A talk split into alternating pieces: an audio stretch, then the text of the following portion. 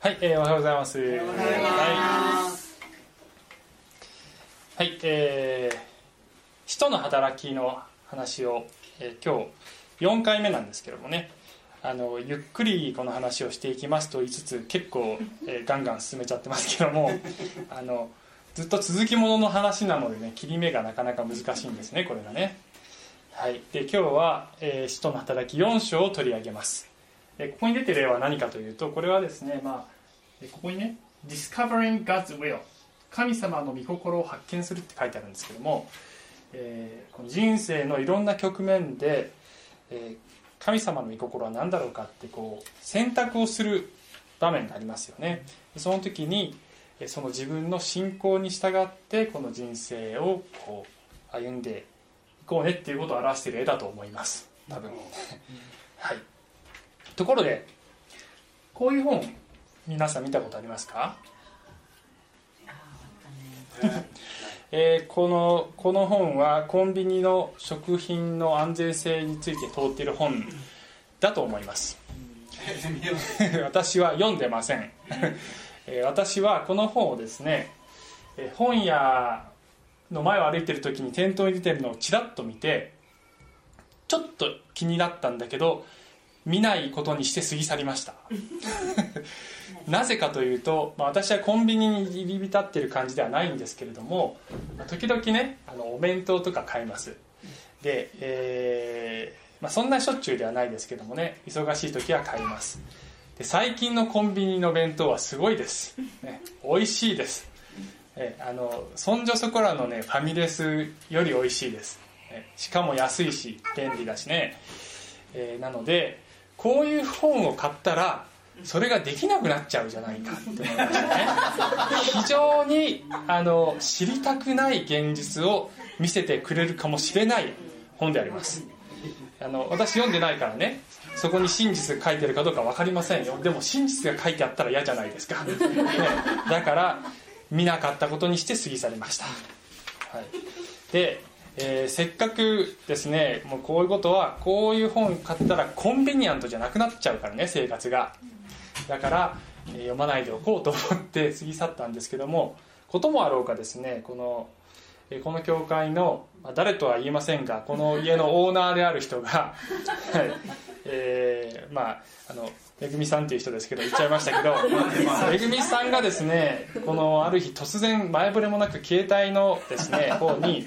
ある動画をポンって送ってきたんですよね。でこの動画はこの本の作者では著者ではないんですが別のこの食品関係のその専門家か何かがコンビニの食品の安全性を問うてるというそういう講義をしてる動画で、まあ、実験とかもやっててねあのこう衝撃的なこう事実をこう暴露するような動画を送ってきて、えー、そのめぐみさんはですねもうこれで私はジュースとかお弁当とかコンビニで買えなくなっちゃったわみたいな絵文字付きで送ってきたんですけどもせっかく私が意図的に下げてた情報をですね 送ってきちゃって送られた以上は見ないといけないなこれと思って、えー、見ました、えー、で私もまあですねあの絶対にコンビニで買い物はもう一切しないとは思ってませんができるだけ避けなきゃいけないのかなって思うようになりました。ねせっかくねもう避けてたのにめぐみさんがご親切にも送ってくださったんですね。まあ、めぐみさん今ここにいないんですけどあの多分動画でこのあのメッセージ後で見ると思いますから、はい、ここでちょっとチクチク言っておきます、はい、はいえー、不都合な真実っていうものがねありますね。あえて知りたくもない。知っちゃうとまあ、えー、あんまりこう生活が変わってしまう、ね、せっかく快適に生活してるのに、ね、そんなこと知りも知りたくもないっていうようなことがあるかもしれません、えー、段階としてはこのですね例えばこういう本とかその動画とかを見ても信じるかどうかっていう段階ももちろんあるわけです。何を書いてあっても何を言われても信じなければまあそれではそれでいいわけですよ。嘘だよこんなの、ね、全然 OK だよコンビニ、ね、って思ってでも別にいいわけですよね。ですからある情報があってその情報が知識として入りそしてそれを信じるかどうかということを判断しそしてそれをもし信じたならばその信じた通りに行動が変わっていく。選択が変わっていくっていうふうに、えー、まあそれが正しい順序だと思うんですよね。ところがそうでないことが時々あるわけです。私たちはまず自分たちの行動や選択が先にあって生活スタイルがあってそれに合わせて何を信じるか決めたいっていう傾向がもしかしたらあるかもしれません、えー、今日はこういう話をします。何を基礎にして人生を作っていくのか。毎日の選択の生活の選択をするのか。信仰を基礎にしてそれをしようじゃないですか。っていうことを話していきます、うん、なぜこれを命題にするのかというとさっき言ったようにそうじゃないことがあるのではないか、ね、私やあなたもしくは世間一般のこの生き方においてそうなってないことがあるんじゃないか。逆になってるんじゃないか、まあ、そのポイントに関しては後で戻ってきますが、えー、それをちょっと考えていきたいと思うんですよね。はい。えー、で使徒の働きの4章を話しております。で今までの話はですねこのイエス様が十字架にかかり復活しそして天に昇られました。そして弟子たちに精霊が下り、えそして力を受けてこの弟子のリーダーであるペテロをはじめこのイエスの皆を、えこの宣言し述べ伝え始めました。でこの前回の使徒の3章ではこのペテロとヨハネがですね生まれつき足のなえた足の利かない立てなかった人をこのイエスの皆によって立たせてあげましたという話でした。そして、えー、先週のポイントはイエスの皆に力があるっていう話をしました。そしてこのですね足の癒された人を見て驚いたした驚いた群衆たちに向かってペテロはまた説教を始めました。イエスは復活されたメシアだ。このイエスの皆に力があってこの人を癒したんだよっていうそういうメッセージをですねペテロはこの群衆に向かってしたんです。そうすると困る人たちがいたわけです。それが今日の話であります。さあ、えー、このペテロとヨハネが民に話している時にこの4章の一節から彼らが民に話していると話していると祭司たち宮の守衛長またサドカイ人たちがやってきたがって書いてますね、えー、祭司っていうのは祭司ですよね。神殿で、えー、神様の働きをする仕事をする人たちです。宮の守衛長というのも宮というのは神殿のことです。宮の運営とか、えー、あるいは警備を司っている、えー、まあ、それなりに力のある人たちです。サドカイ人というのはこの祭司のこの親族とか関係者まあ、今で言えば当時の貴族階級のようなそういう地位のある人たちです。で要するにこの祭祀グループの人たちが、えー、来てですね2節この人たちはペテロとヨハネが民を教えイエスのことを例に挙げて死者の復活を述べ伝えているのに困り果てたって書いてあるんですよね。なぜ困り果てたのかというとまず第一に、えー、イエスを十字架にかけた、えー、この張本人たちだからですね。パリサイ人という人たちも関わっていましたがこの祭司長や、えー、この、えー、サドカイ人たち、えー、この祭司たちが率先してイエスを十字架にかけたんですですからイエスがよみがえった本物のメシアだななんてことを、えー、群衆に向かって説かれると困っちゃうわけです。もう一つ困ることがあります。イエスのことを例に挙げて死者の復活を述べ伝えてたっていうのが困るんですね。なぜかというとこの祭司たちやサドカイ人たちは死者の復活なんてものはないっていうふうに信じてたからです。それが彼らの神学だったんですね。この死んだ後に人の魂が生き返るとかそういう考え方は彼らは持ってなかったんです。ですからイエスが復活したっていうイエスを例に挙げてそのイエスであるかどうかはともかくとしてそれ以前に死者の復活というものはないんだという彼らの考え方に反することを吹聴されると困っちゃう困っちゃうわけです。ですからこの彼らの権力に任せて3節を見ると彼らにつまり弟子たちに手をかけて捕らえ捕らえたって書いてます。そして翌日まで留置することにした。すでに夕方だったからである。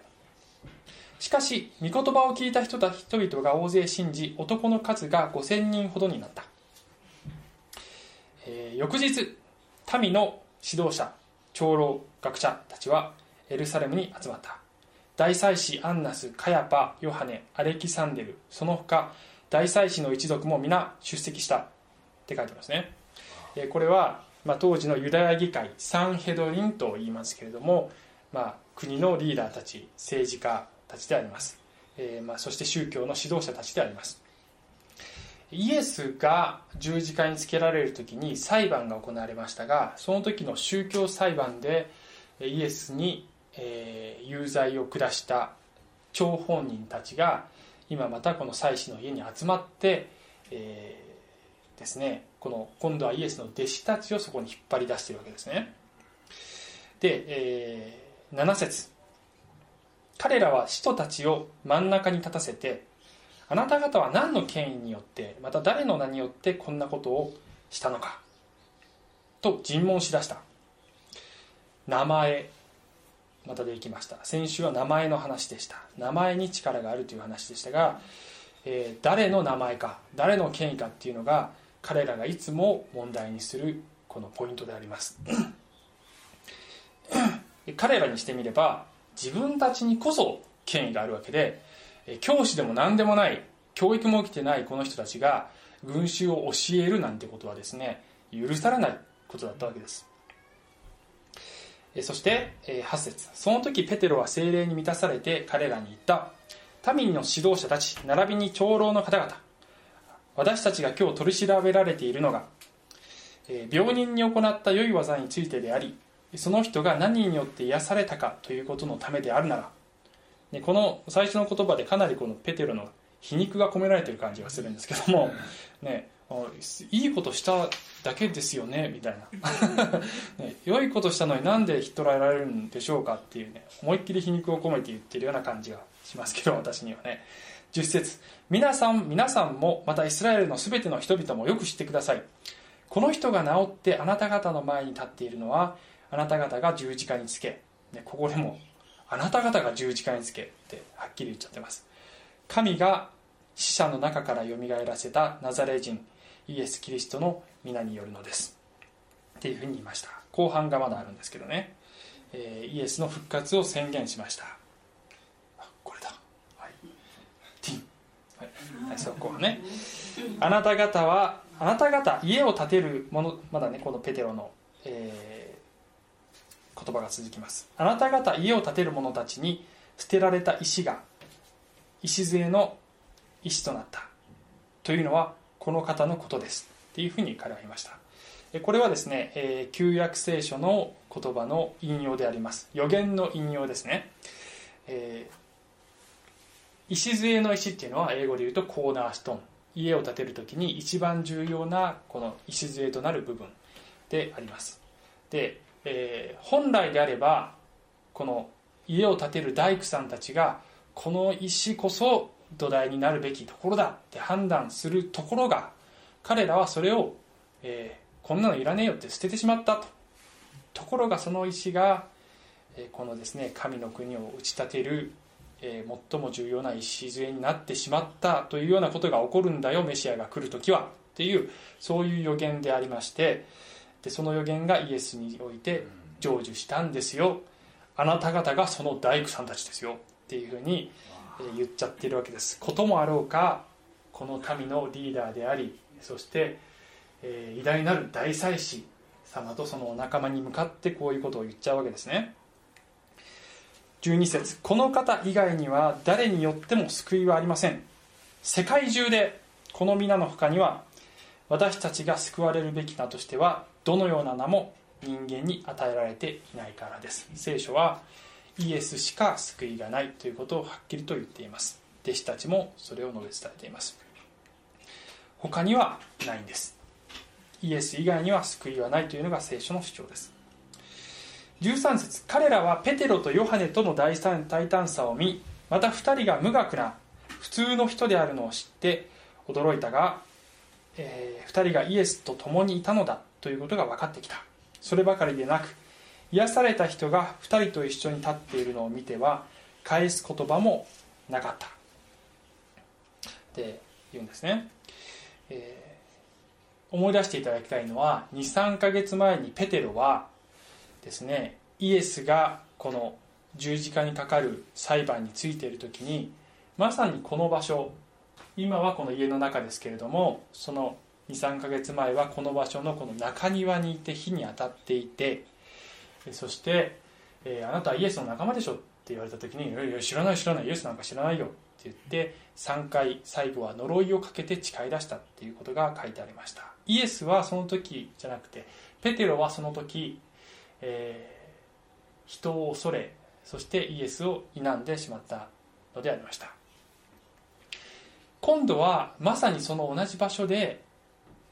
今度はイエスではなくて自分自身がイエスを尋問したのと同じ人たちによって尋問されていてで今度はペテロはこの皆イエスこそが救い主なんだというふうに同じ人たちに向かって全く恐れることなく宣言しているわけであります。なぜ彼がこのように変えられたのかというと彼が復活を目撃したからということとそれからここに書いてあるように精霊に満たされてでもう一つ。前でした、はい、精霊に満たされて彼は語ったんです。精霊の力によって彼は、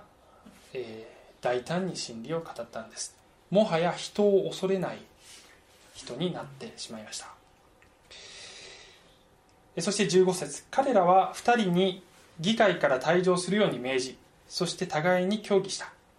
彼らは言ったあの人たちをどうしよう。あの人たちによって著しい印が行われたことはエルサレムの住人全部に知れ渡っているから我々はそれを否定できない。しかしこれ以上民の間に広がらないために今後誰にもこの名によって語ってはならないと彼らを厳しく戒めよう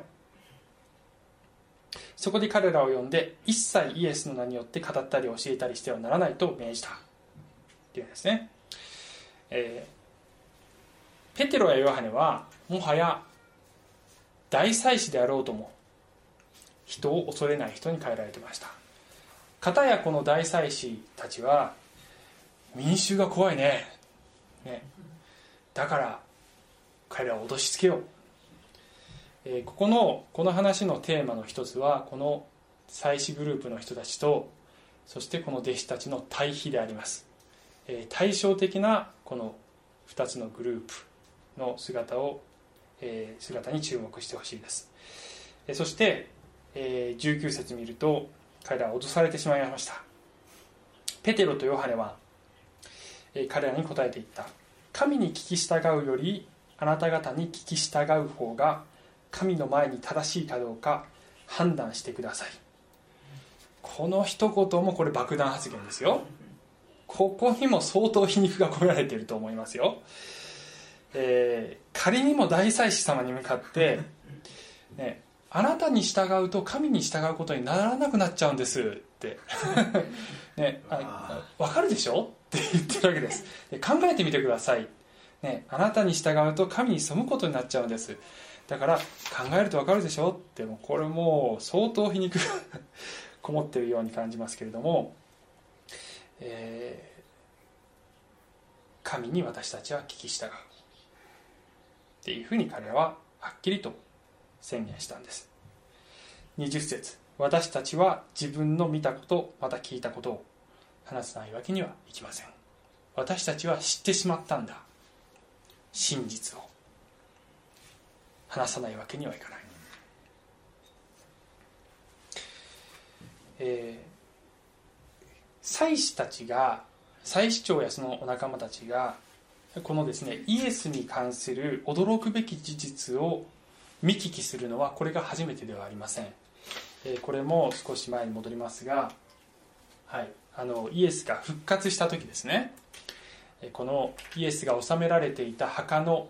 前にあった大きな石が天使によって動かされた。それを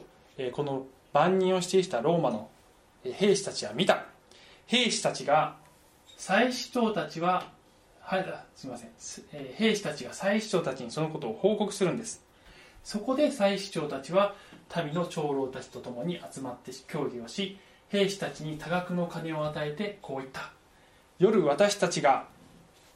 眠っている間に弟子たちがやってきてイエスを盗んでいった。というのだ。もしこのことが総督つまりピラトのことですね。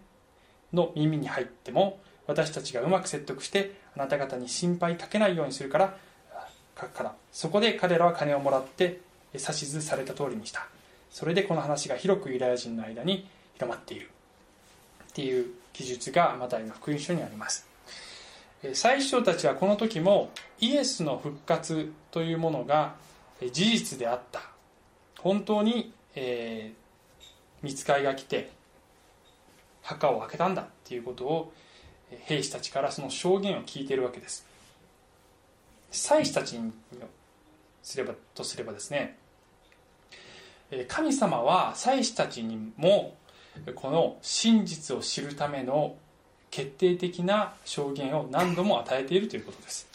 しかしそれは彼らにとっては不都合な真実でありました。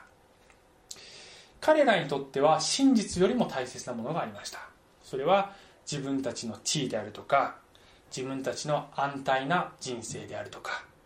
えー、コンビニアントな情報しか自分たちは受け入れない。何が真理であるかそして何を信じるべきかそしてそれに従ってどのように行動するべきかということが彼らにとって重要だったのではなかったわけです。彼らにとって重要だったのはすでに自分たちが得ている快適な生活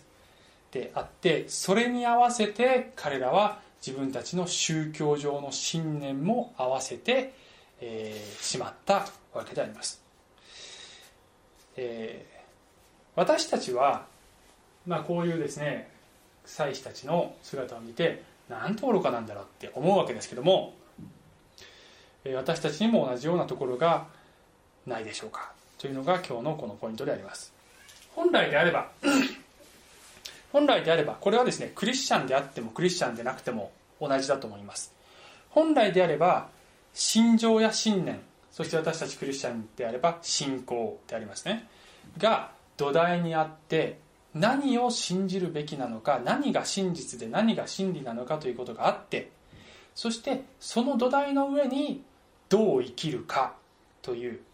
ライフスタイルっていうふうに表現してますけどね、まあ、ちょっと軽い言葉になってますけど要するに人生をどう歩むか毎日何を選択して生きるかということが、えー、その上に立てられるべきだと思います。ところがこうなってることが多いわけです。まずライフスタイルがあって例えばすで、えー、にその、えー、家庭の中のあの生まれ育った環境とかあるいは自分が所属している社会の環境とかあるいは自分自身でもうすでに持っている人生設計人生っていうのはこういうふうに歩んでいきたいこういう人生を夢見てるあるいはすでに得ている快適な社会的な地位だったりもうあのリストにしていけば限りなく続きますけどもすでにコンビニアントな生活があってでそれに合わせて何を信じるか決めるっていうことが起こっているのではないでしょうか。よくですね、まあ、クリスチャンでない方からですね、ま、私が何度か聞いたのはいやクリスチャンに、ね、なりたいっていう気持ちもあるんだけど大先祖代々伝わっているお墓を守らなきゃいけないからちょっとそういう道は選べないっていうふうに何回か聞いたことがあります、ね、自分の遺体が入るお墓とその他に入った後の自分の行く魂の永遠の行方とどっちが大切なのかっていう、ね、その問題のこの本質をこう的をずらしずれちゃってるでしょ？どっちが大切な問題なの？まずどっちを考えてどどっちを先に決めてどっちをそれに合わせるかっていうことが逆になっちゃってるわけです。親が反対するから親はあなたの永遠の運命の責任を取ってくれません。日本人だからやっぱり外国の宗教は、じゃあアメリカ人に生まれたらキリスト教になってたの？そういう問題じゃないでしょう。何が人人間全ての人間にとって普遍的な真理なのかっていうことをまず追求すべきじゃないんですか。何人だからっていうことはもはやそんなに大きな問題ではない。どんな民族でもどんな国でも何を信じるかっていうことは共通してるんじゃないでしょうか、えね、あるいは、ね、この私が住んでる地域では地域ぐるみの神社のお祭りがあって、ね、この近くでもありますけどお祭りがあって必ずそこに出席しなきゃいけないからやっぱちょっとクリスチャンとかになると都合悪いなんな。日曜日は私のねやってる仕事は日曜日はお休み取れないから、えー、クリスチャンになったら日曜日行かなきゃいけないんでしょ？ねまあ、この教会では水曜日も礼拝がありますから水曜日でも来れますけども、えー、クリスチャンになったら人生いろいろ変わることが出てきちゃうよね。ね聖書いっぱいいろんなことが書いてあるかもしれないけどいいこと書いてあるかもしれないけど魅力的だなって思う部分もあるけどでも今のこの人生のスタイルや自分が好きなことやそういったことを変えるとすごく面倒くさいからやっぱり深入りしない方がいいな。っていうふうに感じる方がたくさんいるかもしれません。不都合な真実。真実であってもそれは知りたくはない。なぜなら生活が乱されるのは嫌だから。って思ってるかもしれません。がそれは順番が違うのではないでしょうか。という問題提起であります。弟子たちは どうだったでしょうか、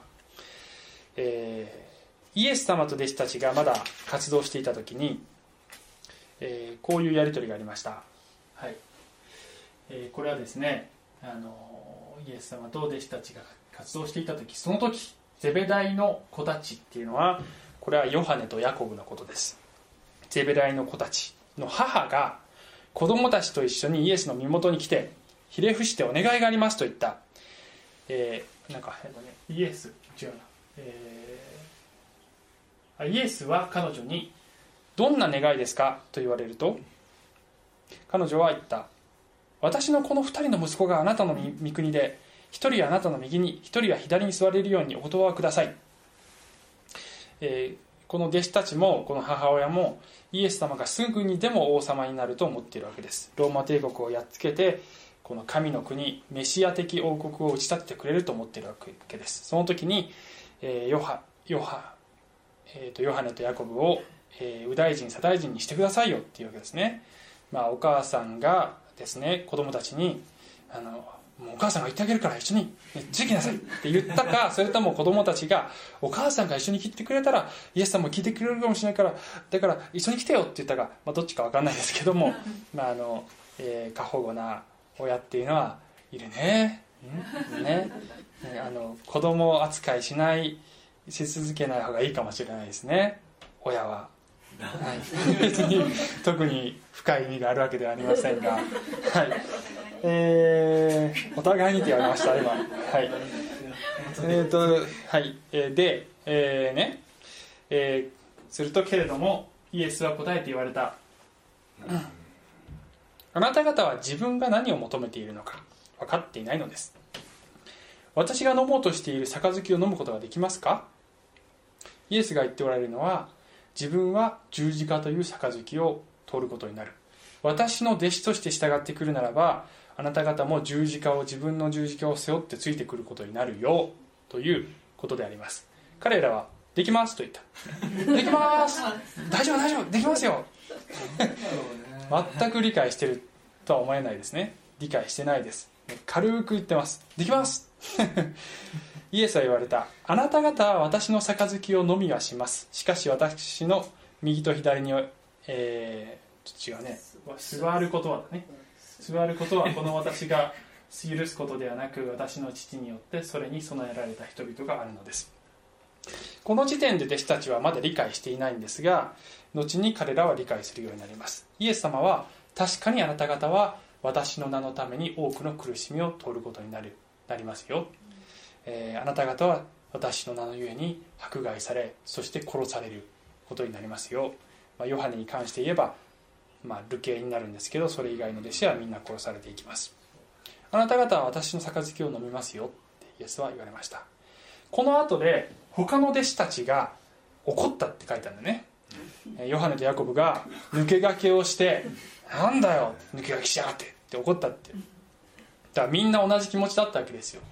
弟子たちは自分たちの人生のデザインがもうあったわけです。イメージがあったわけです。こんな風になったらいいな。そしてこの調子だったらこんな風になっていくだろうな。そして自分たちも高い位置に座れて安泰な人生が待っているだろう。っていう風に思っていたわけですよ。ところがそうはならなかったわけです。弟子たちは苦しみの道を歩むことになりました。イエスと出会ってしまったばっかりに彼らは後悔したでしょうか。彼らもチョイスはあったと思いますよ、えー、復活、うん、見なか見なかったことにしよう、ね、もういいやそんなちょっと。ね。あの危ないから。ね。祭司たち怖いからまあ従っとこう。っていうチョイスはあったかもしれません。でもそうはしませんでした。私たちは見たこと聞いたことを話さないわけにはいきません。彼らがそう言ったんです。彼らは後悔はしていなかったと思います。それよりもこの苦しみに預かったこと。イエスとこの苦しみを共有できることなんという光栄かというふうに彼らは変えられていったんだと思います。クリスチャンにとってもこのことは一言ではありません、えー、聖書はヤコブの手紙ですね。また御言葉を実行する人になりなさい。自分を欺いてただ聞くだけのものであってはいけませんって書いてます。ヤコブの手紙っていうのはですねあの楽楽で安泰であの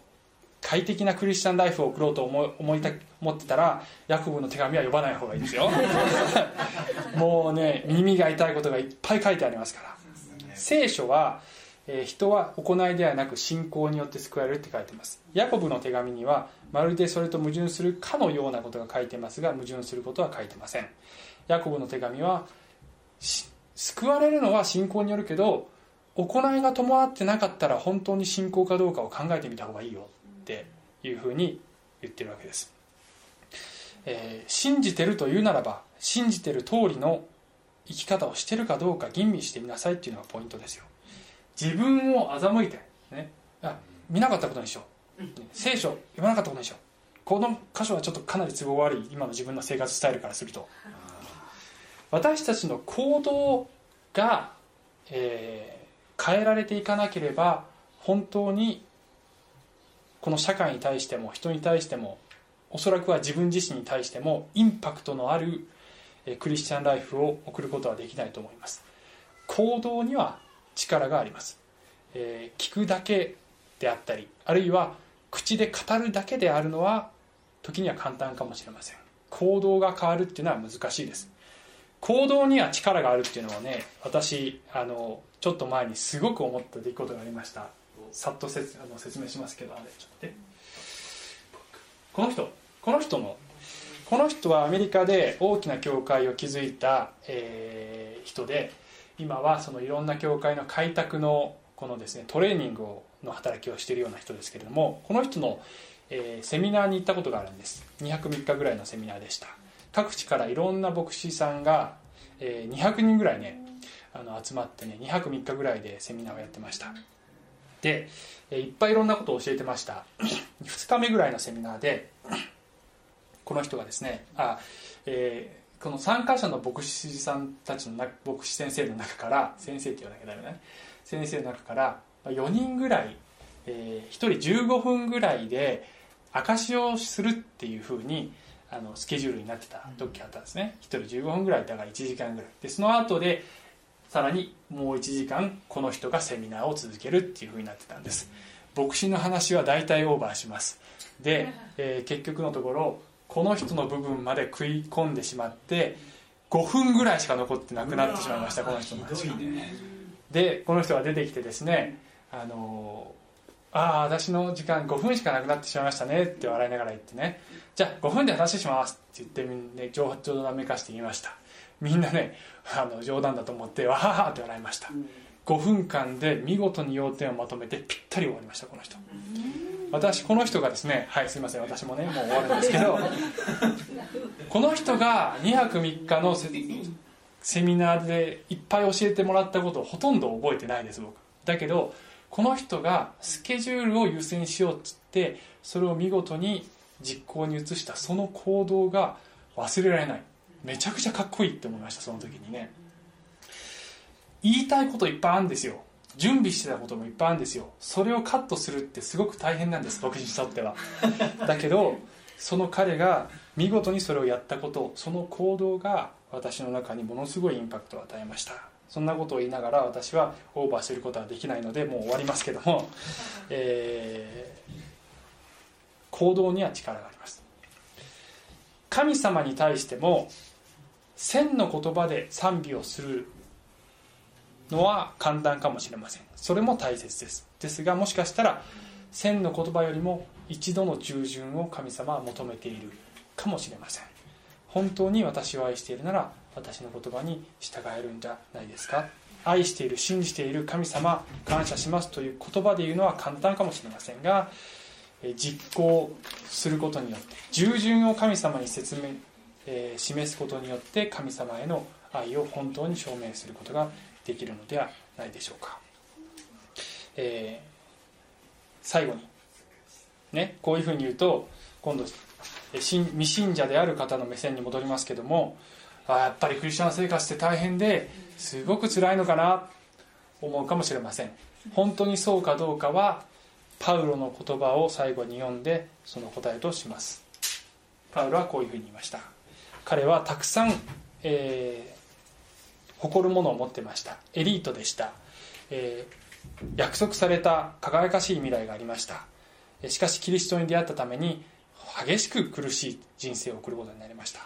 このパウロが何て言ったか。しかし私にとって得であったこのようなものを皆私はキリストのゆえに損と思うようになりました。それどころか私の主であるキリストイエスを知っていることの素晴らしさのゆえに一切のことを損と思っています。私はキリストのために全てのものを捨ててそれらのものをそれらをちりあくたと思っています。ゴミみたいなもんだ。すごくいっぱいいいもの持ってた。いろんな人生設計もあった。夢もあった。それ全部ゴミみたいなもんだ。イエス・キリストと出会ったこの素晴らしさと比べたら。って彼は言ったんです。私たちは、えー、クリスチャンになったらライフスタイル変わるかもしれません。確かに。しかし何を信ずべきかということがまず来てそしてそれを信じたらその通りに生きていきたいとなかなかできないですよ。私も完璧にはできてなりません。だけどそう願ってそう祈りながら生きていこうじゃないですか。そしたら神様がきっと少しずつ成長させてくださると思います。祈ります。愛する天のお父様、えー、時々順番を間違ってしまうことがあります、えー、自分たちの快適な生活曲げたくない部分、えー、もうすでに得ている捨てたくない部分そういったものが先に来て本当に大切なものは何かということの方が後ろに来てしまうということがありますがそれは正しい姿ではないと思います。神様私たちが何が大切か何が、えー、本当に重要なのか何に何が本当に価値があるのか、